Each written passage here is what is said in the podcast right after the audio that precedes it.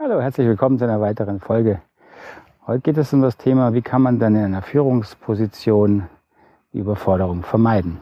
Bis gleich. Bodenständig, das 2-Minuten-Coaching mit Markus Fischer.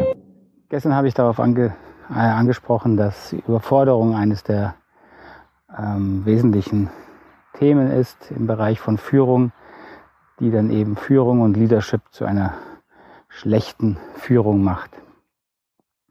So die Frage ist also, warum sind Führungskräfte überfordert?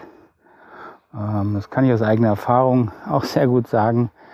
Ähm, wenn man in einer Gruppe arbeitet, in der man eine Funktion hat, eine Aufgabe, eine Verantwortung übernimmt, ist meine Erfahrung, überschätzen wir meistens völlig die Herausforderung auf der Sachebene und unterschätzen völlig die Herausforderung auf der Beziehungsebene. Also ich habe mir auch dann zu Beginn meiner Tätigkeit viel zu viel Gedanken gemacht, wie mache ich das hier alles richtig, was mache ich gut, was mache ich falsch, was sollte ich anders machen und viel zu wenig Gedanken darüber gemacht, wie geht es mir eigentlich innerhalb der Gruppe, wie sind die Beziehungen, welche Auswirkungen haben diese Beziehungen auf mich.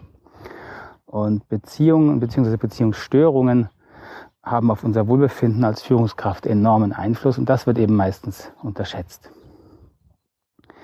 Wenn wir eine Führungskraft in der Führungsposition haben, wollen wir eben, dass die Menschen, mit denen wir zu tun haben, dass es ihnen gut geht. Das ist natürlicher Impuls, der ist in uns angelegt. So, und wenn wir da merken, das funktioniert, funktioniert nicht immer, und das tut es natürlich nicht, weil das nirgends klappt, dann stresst uns das. Und wenn wir es nicht schaffen, mit diesem Stress umzugehen, herauszufinden, wo dieser Stress herkommt und Wege finden, wie wir mit diesem Stress besser umgehen können, dann sammelt sich das an.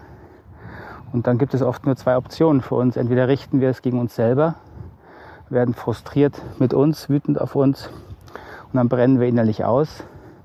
Oder wir projizieren es natürlich auf die Teammitglieder, dass die äh, einfach unfähig sind, inkompetent, nicht teamfähig etc. Und dann werden wir zynisch oder hart. Und beides sind natürlich ungute Entwicklungen für Führungskräfte.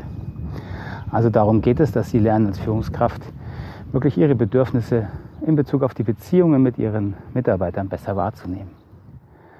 Ich hoffe, das war eine Anregung für heute. Bis zum nächsten Mal. Alles Gute.